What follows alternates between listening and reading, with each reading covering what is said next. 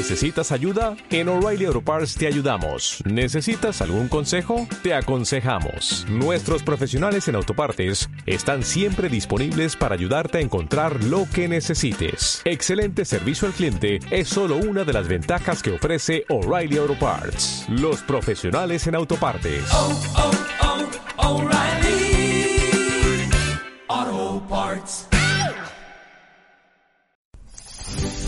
Radio Claret América presenta Sediento de ti, la palabra, fuente de vida, con el sacerdote misionero claretiano Tony Díaz. Reflexiones diarias del Evangelio. Aquí iniciamos. Bienvenidos hermanos a nuestras reflexiones bíblicas de las lecturas del día. Hoy es martes de la cuarta semana de Cuaresma, martes de la cuarta semana de Cuaresma. Ya hemos pasado la mitad de esa temporada cuaresmal y nos acercamos cada vez más a las fiestas uh, pues más importantes de nuestra fe cristiana, celebrando uh, la vida, pasión, muerte y resurrección de nuestro Señor Jesucristo. La primera lectura de hoy viene del profeta Ezequiel, capítulo 47, versículos 1 al 9 y 12. En aquellos tiempos, un hombre me llevó a la entrada del templo. Por debajo del umbral manaba agua hacia el oriente, pues el templo miraba hacia el oriente, y el agua bajaba por el lado derecho del templo al sur del altar. Luego me hizo salir por el pórtico del norte y dar la vuelta hasta el pórtico que mira hacia el oriente, y el agua corría por el lado derecho. Aquel hombre salió hacia el oriente y con la cuerda que tenía en la mano me dio quinientos metros y me hizo atravesar por el agua, que me daba a los tobillos. Me dio otros quinientos metros y me hizo pasar el agua que daba a las, a las rodillas me dio quinientos más y me hizo cruzar. El agua me daba a la cintura. Era ya un torrente que no podía vadear, pues habían crecido las aguas y no se tocaba el fondo. Entonces me dijo, ¿Has visto, hijo del hombre? Después me hizo volver a la orilla del torrente, y al mirar hacia atrás vi una gran cantidad de árboles en una y otra orilla.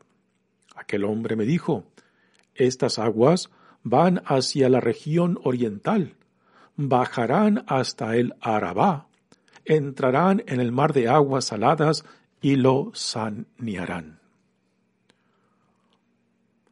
Todo ser viviente que se mueva por donde pasa el torrente vivirá. Habrá peces en abundancia, porque los lugares a donde lleguen estas aguas quedarán saneados. Y por donde quiera que el torrente pase, prosperará la vida. En ambas márgenes del torrente crecerán árboles frutales de toda especie, de follaje perenne y e inagotables frutos darán frutos nuevos cada mes, porque los riegan las aguas que manan del santuario. Sus frutos servirán de alimentos y sus hojas de medicina. Palabra de Dios. El salmo responsorial es el salmo 45 y el responsorio es, con nosotros está Dios, el Señor. Con nosotros está Dios, el Señor. Dios es nuestro refugio y nuestra fuerza, quien en todo peligro nos socorre.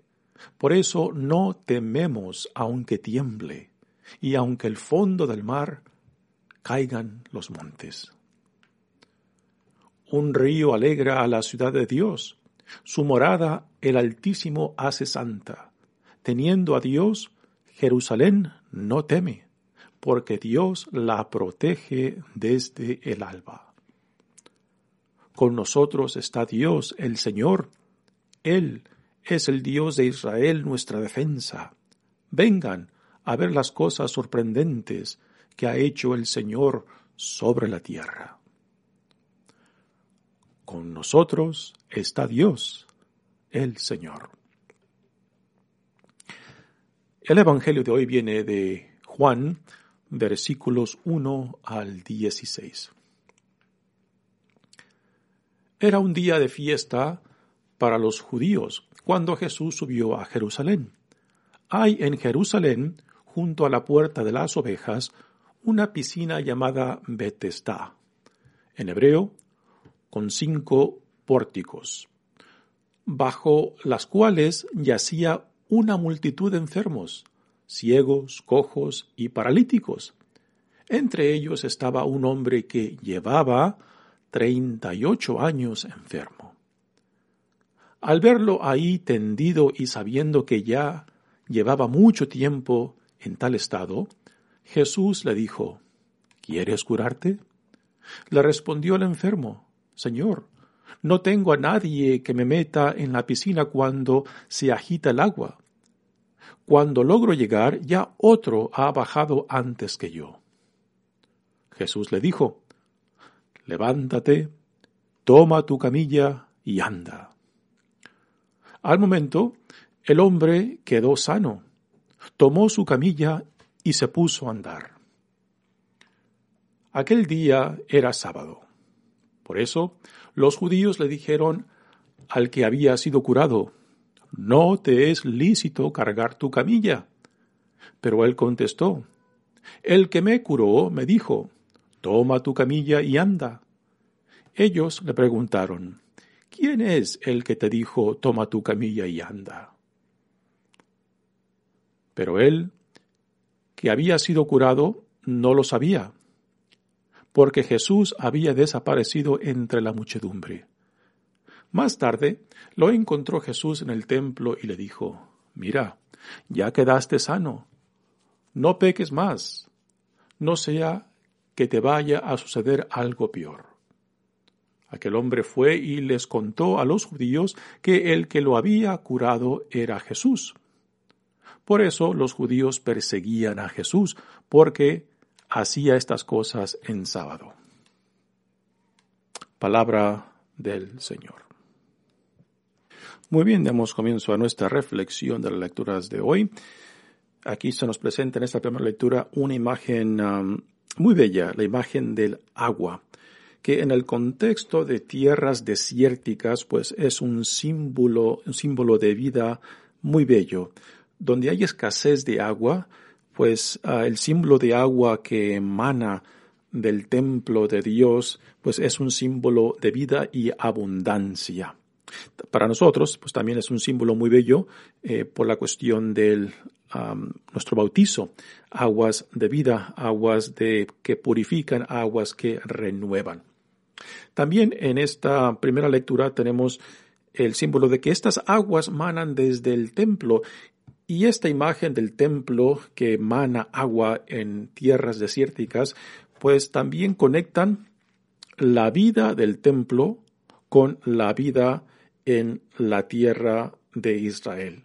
Pues el futuro y el bienestar y la vida de culto en el templo determina el futuro y la vida en la tierra de Israel. Así que uno puede imaginar que esta imagen del templo pues está conectada con el culto del templo. Y mientras el culto del templo se mantenga activo, se mantenga Ah, dinámico, pues esto también reflejará el futuro y la vida del pueblo de Dios en la tierra que Dios les ha dado. Muy bien, dice la primera lectura. En aquellos tiempos, un hombre me llevó a la entrada del templo. Y aquí eh, lo que el profeta Ezequiel nos está dando es una visión que él tiene.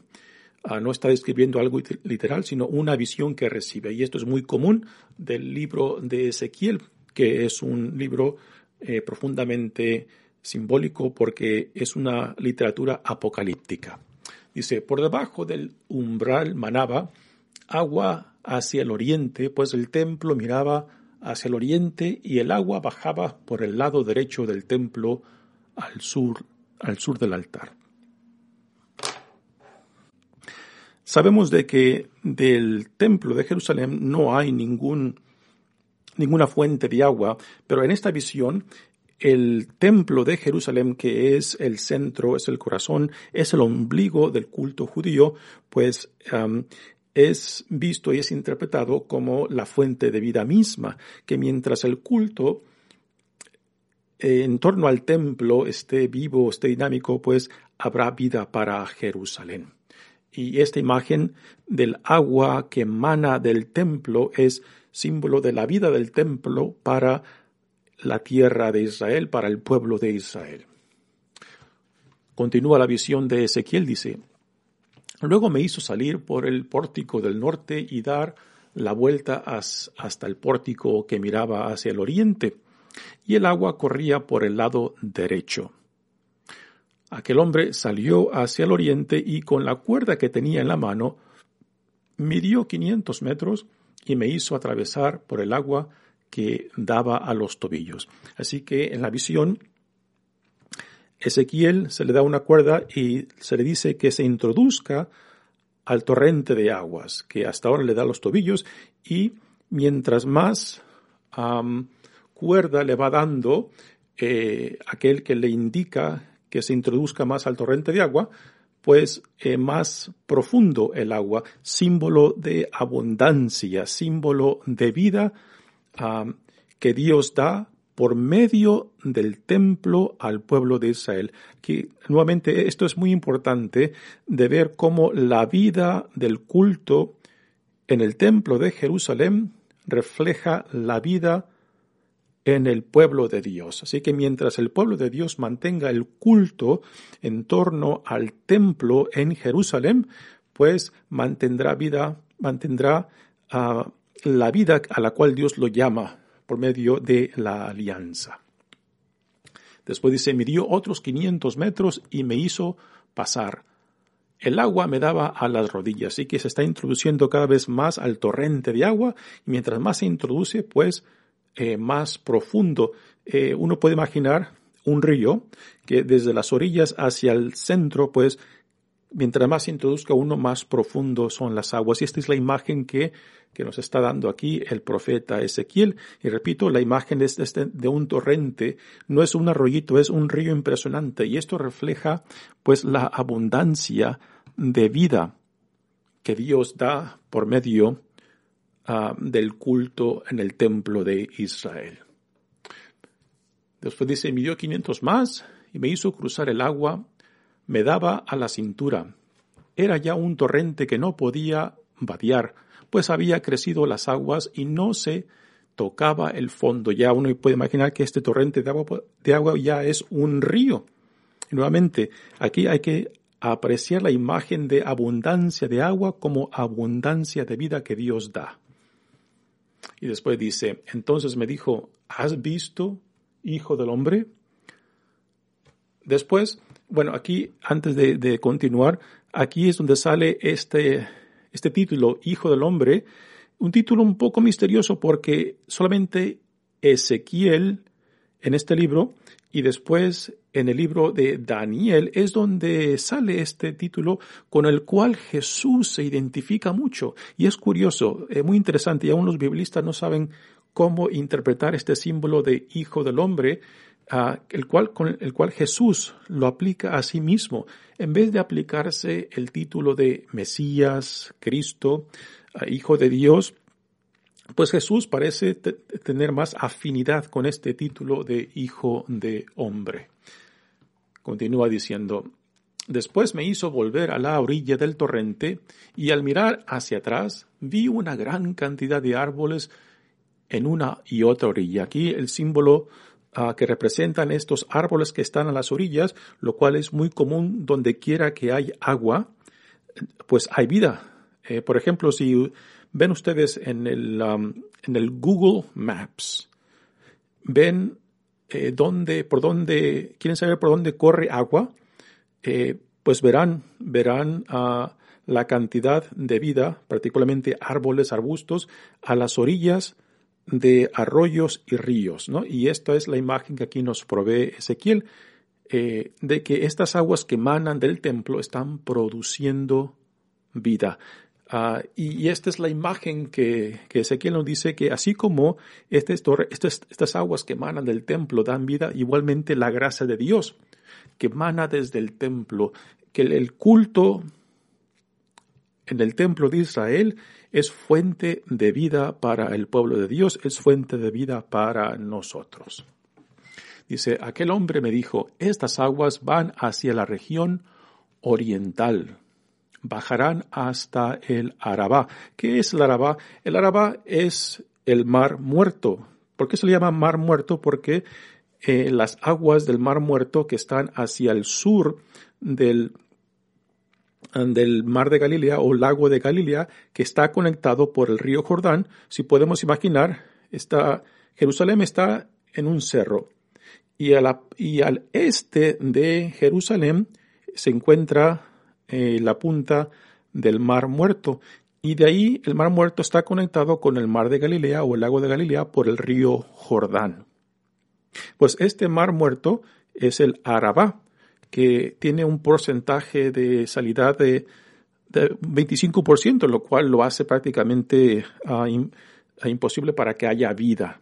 Por eso estas aguas que emanan del templo de Israel bajarán al Araba para disminuir el porcentaje de sal para que pueda haber vida. Por eso dice, dice la primera lectura, estas aguas van hacia la región oriental, bajarán hasta el Arabá, entrarán en el mar de aguas saladas. Este es el Arabá, es el mar muerto, que está a un nivel más bajo del mar, lo cual, este, como no tiene salida, pues va acumulando la sal que el río Jordán y las lluvias pues van eh, trayendo hacia este mar. Y como no tiene salida, pues las sales que van este, arrastrando de em, las aguas que entran pues se queda estancada en el mar y esto es lo que aumenta el porcentaje de sal en el mar muerto que prácticamente hace imposible la vida.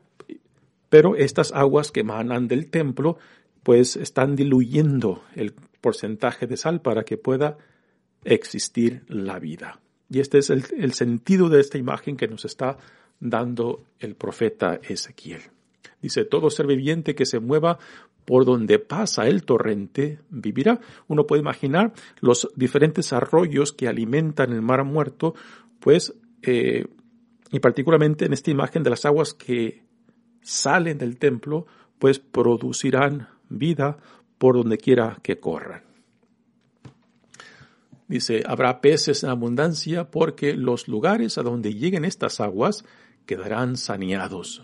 Y por donde quiera que el torrente pase, prosperará la vida. Repito, eh, en una región desértica donde el agua es escasa y donde ah, la escasez de lluvia eh, pues hace de la vida algo muy difícil, el hecho de que corra agua pues es una tremenda bendición y es un símbolo de bendición, un símbolo de vida, un símbolo de abundancia, un símbolo de la gracia de Dios. Dice, en ambas márgenes, el del torrente crecerán árboles frutales de toda especies, de follaje perenne e inagotables frutos. Darán frutos nuevos cada vez, porque cada mes, lo cual es una imagen pues que no coincide con la naturaleza, pues no hay ningún árbol que dé fruto cada mes. Eh, pero aquí la imagen es porque estas aguas alimentan estos árboles ah, que provienen del templo, pues es una imagen que produce vida aún contrarrestando lo que la naturaleza nos dice, ¿no? Aquí estas visiones que nos presenta Ezequiel no es para tomarlas eh, como imágenes de naturaleza, sino son, son imágenes que buscan romper aún lo que la naturaleza nos dice para decir, porque todo lo, todo lo que existe Dios lo, lo, ha creado, entonces la gracia de Dios hará posible aún lo que para la naturaleza o que lo que los sentidos nos dicen, ¿no? Y es una imagen que nos invita a cultivar la fe, a cultivar la esperanza, aun cuando todo en torno a nosotros nos puede decir lo contrario, ¿no?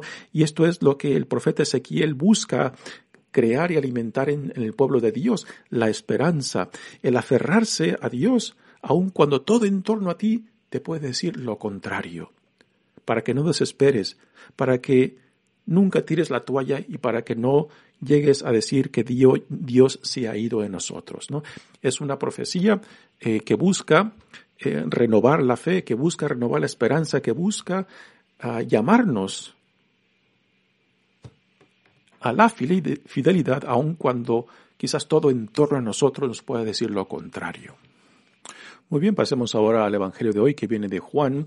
Y también tenemos aquí otro símbolo muy bello de agua dentro de la área del templo de, Jerusalén, en la piscina de Betasda, la cual eh, tenía un manantial que alimentaba esta piscina. Y cuando las aguas de, esta piscina de Bethesda se movían, pues eh, se entendía de que el primero que entrara a esas aguas movidas pensando por, por Dios, eh, pues quedaba sanado, lo cual también es un símbolo muy interesante ah, de sanación, aunque un poco caprichoso, ¿no? De que, de que esa bendición, esa gracia de sanación, pues solamente al primero que entrara esas aguas quedaban sanados pero este es el, sentido, el sentido de, de los enfermos que están en torno a esta piscina de Bethesda dentro del, del, del templo de Jerusalén. Dice la lectura del Evangelio de hoy. Era un día de fiesta para los judíos, eh, que también es un día sábado, que después se mencionará ah, dentro de este Evangelio, cuando Jesús subió a Jerusalén eh, este detalle es muy interesante. En el Evangelio de Juan, Jesús va y viene a Jerusalén eh, por lo menos tres veces, si no más. En, los otros evangelios, Jesús va solamente una vez. Eh, por ejemplo, en el Evangelio de, de Lucas, Jesús va solamente una vez al templo ya en su vida de adulto y va para llevar a cabo su misión donde es arrestado, es condenado, crucificado y donde muere y resucita. Eh, pero aquí en el Evangelio de Juan Jesús va por lo menos, por lo menos tres o más veces y esta es una de ellas. Dice, hay en Jerusalén junto a la puerta de las ovejas una piscina llamada Betesda en hebreo, con cinco pórticos. Eh, hace, hace tiempo, en los años 80, descubrieron Ah, excavaron una piscina en el templo, en el antiguo templo de Jerusalén, y encontraron eh, los cinco pórticos ah, en torno a esta piscina, y se cree que es esta piscina que se menciona en este evangelio. Y ahora nos da detalles ah, de lo que Jesús ve en torno a esta piscina, bajo los cuales yacía una multitud de enfermos, ciegos, cojos y paralíticos. Así que eh, está la piscina dentro de, la área del templo, rodeada de enfermos, esperando a que las aguas fueran movidas. Y repito, se, cree que esta piscina era alimentada por un, manantial que cuando burbujeaba, pues esto lo veían como un símbolo de la gracia de Dios y el primero que entrara, pues era el que quedaba sanado, ¿no? repito, es una imagen un poco caprichosa pues de la gracia de Dios, ¿no? Como, no sé, me cuesta dificultad entender y apreciar ese símbolo, ¿no? De que, de que la gracia de Dios pueda ser tan caprichosa de que solamente cuando se movieran esas aguas, eh, quizás por alguna burbuja que saliera del manantial, pues el primero que entrara solamente quedaba sanado y el resto pues se quedaban con las ganas solamente, ¿no? Y esta es la idea que, se nos presenta en esta escena que Jesús está viendo y Jesús se da cuenta de que a un lado de esta piscina está un hombre que lleva más de 38 años enfermo. Y porque es paralítico, pues no puede echarse al agua cuando, cuando las aguas de este manantial, eh, de esta piscina, eh, pues se mueven. Ah, y por eso Jesús quizás lo ve con compasión, lo ve con ternura, de que porque es paralítico y no se puede mover, pues eh, no puede introducirse al agua cuando ve que las aguas son movidas.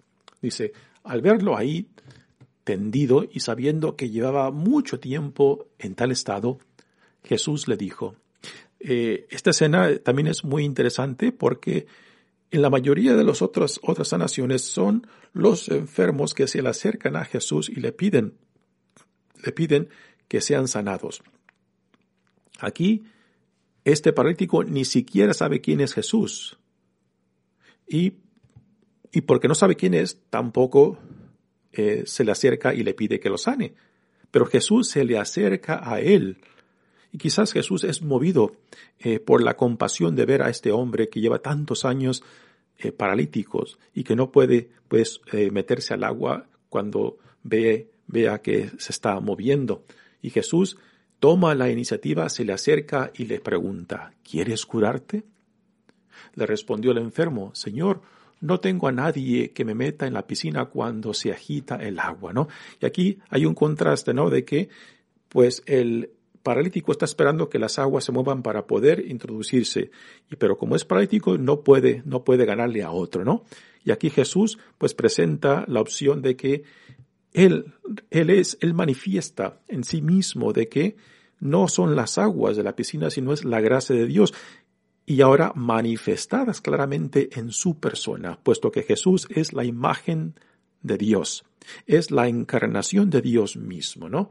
Así que Jesús toma la gracia de la piscina y se la aplica a sí mismo en un sentido mucho más profundo que ese sentido caprichoso de las aguas que se puedan mover y que solamente el primero que entre queda sano. Sin embargo, en esta iniciativa que Jesús toma al acercarse al hombre, dice, aquí hay algo más grande. Aquí hay algo más poderoso que las aguas de esta piscina. Así que en esta iniciativa que Jesús toma de acercarse a este hombre, le da a ver que en él mismo Dios está presente. No en, esa, forma caprichosa del movimiento de las aguas, sino en su palabra, en su presencia, ah, en su iniciativa de decir, ¿quieres sanarte?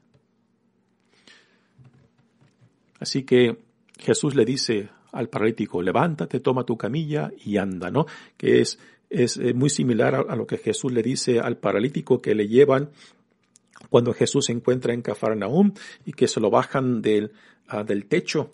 Ah, y Jesús le dice también a ese paralítico, levántate, toma tu camilla y anda. Y esta sanación se lleva a cabo en Jerusalén, el templo de Jerusalén, en, en un sábado, lo cual aquí ahora va a complicar las cosas para Jesús. Dice, al momento el hombre quedó curado, tomó su camilla y se puso a andar.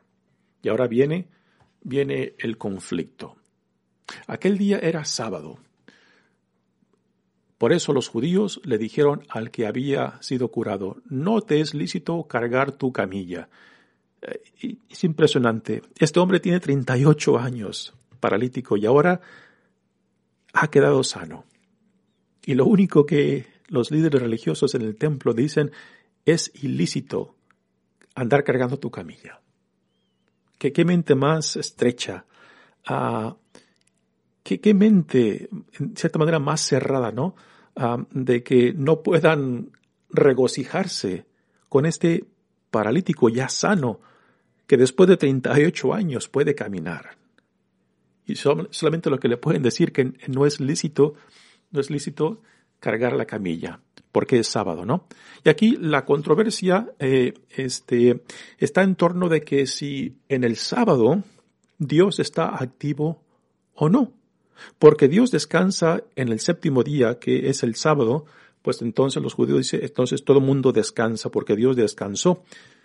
Pero hay una, hay, hay una hay diferentes argumentos en torno de que si el sábado aún Dios, aún, aún hoy en día, permanece en descanso o no.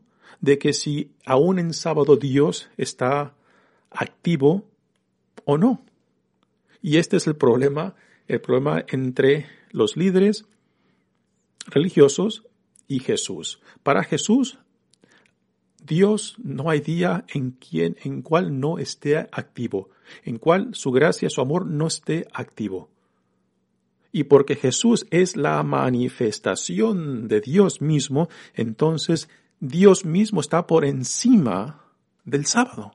Y es algo pues que contradice la mentalidad de los líderes religiosos que, y es esto es un, es un obstáculo para ellos, porque prácticamente han, han congelado, ah, han hecho estático, estático la noción de que porque Dios descansó el día séptimo, ya desde ese día en adelante Dios ya está inactivo, no hace nada el sábado, ¿no? Y para Jesús esto simplemente no encaja. Para Jesús Dios está activo, particularmente en su persona, y está por encima de todas las tradiciones, está por encima de todas las nociones. Y aquí pues entra esta idea de que porque Jesús es la imagen, la imagen perfecta de Dios, pues entonces no está por encima de todas las, las tradiciones, está por encima de todas las interpretaciones. Para el, el fariseo, para los escribas, la noción de que Dios descansó el, séptimo día ya está fijada, ya está estática, ya no puede cambiar. Y que por tanto Dios, porque Dios descansa entonces, todo mundo descansa y Dios no puede estar activo. Es como que en el sábado le amarramos las manos al, Señor, le amarramos las manos y no puede hacer nada Dios, porque ya lo hemos dictado que Él descansó y descansará por eternidad. Pero para Jesús no es esto. Para Jesús, Dios, particularmente en su persona, está por encima de todas las tradiciones. Y, en esto se encierra el conflicto que Jesús tiene con los ah, fariseos, los escribas y los líderes, ah, particularmente del templo. Así que el que estaba previamente paralítico queda sanado y ni siquiera sabe quién, quién, quién es quien lo sanó.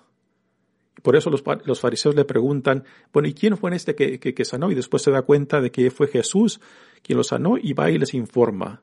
Y ahí em, se intensifica la persecución de los líderes religiosos en contra de Jesús porque hizo una sanación el sábado porque para ellos es imposible de que Dios pueda estar activo, pueda curar y sanar en sábado, pero no para Jesús, porque Él es la encarnación, es el reflejo perfecto de Dios. Muy bien, hermanos, mi nombre es Padre Tono Díaz, misionero claretiano, que Dios los bendiga. Radio Claret América presentó Sediento de ti, la palabra fuente de vida. Sus comentarios son importantes. Contáctenos en radioclaredamerica.gmail.com